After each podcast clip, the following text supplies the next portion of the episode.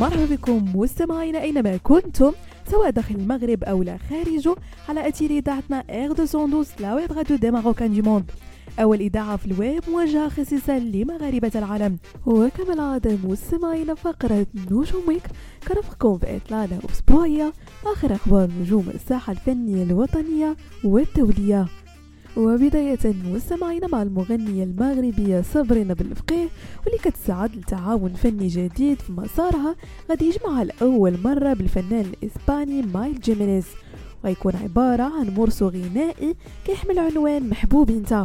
الفنانة صابرينا بدات في الترويج لمشروعها الفني المرتقب عبر مختلف صفحاتها الرسمية بال social media باش هكذا توجد الجمهور ديالها لاستقبال هذه الأغنية المغربية الإسبانية. كلمات أغنية محبوب انت هي الشاعر محمد المغربي فيما أشرف على التوزيع أيوب أفريكانو وتوفيق صدقي. من الجدير بالذكر أن آخر إنتاجات الفنانة صابرين بالفقيه كان فيديو كليب أغنية لوكيتا اللي حقق أكثر من 30 مليون استماع في مختلف المنصات الرقمية الموسيقية.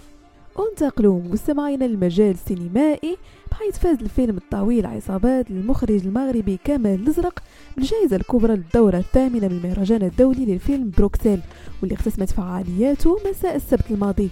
السينما المغربية عرفت حضور قوي في هذه النسخة من المهرجان من خلال جائزة أفضل ممثل واللي حصل عليها الممثل المغربي محمد بوشيت.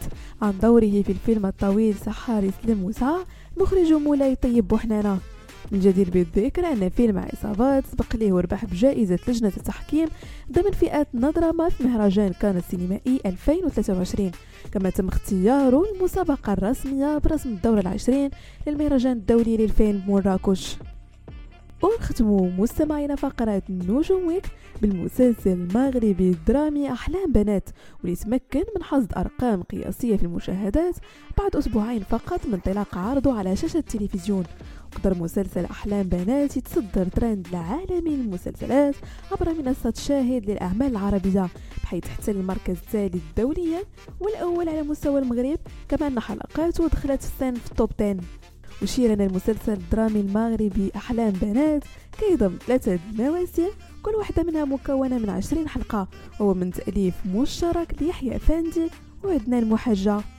بهذا مستمعينا كنكون وصلنا لنهاية فقرة نجوم Week نضرب لكم موعد la semaine prochaine هادشي كامل على أثير اذاعتنا ار 212 لا ويب راديو دي ماروكان دو موند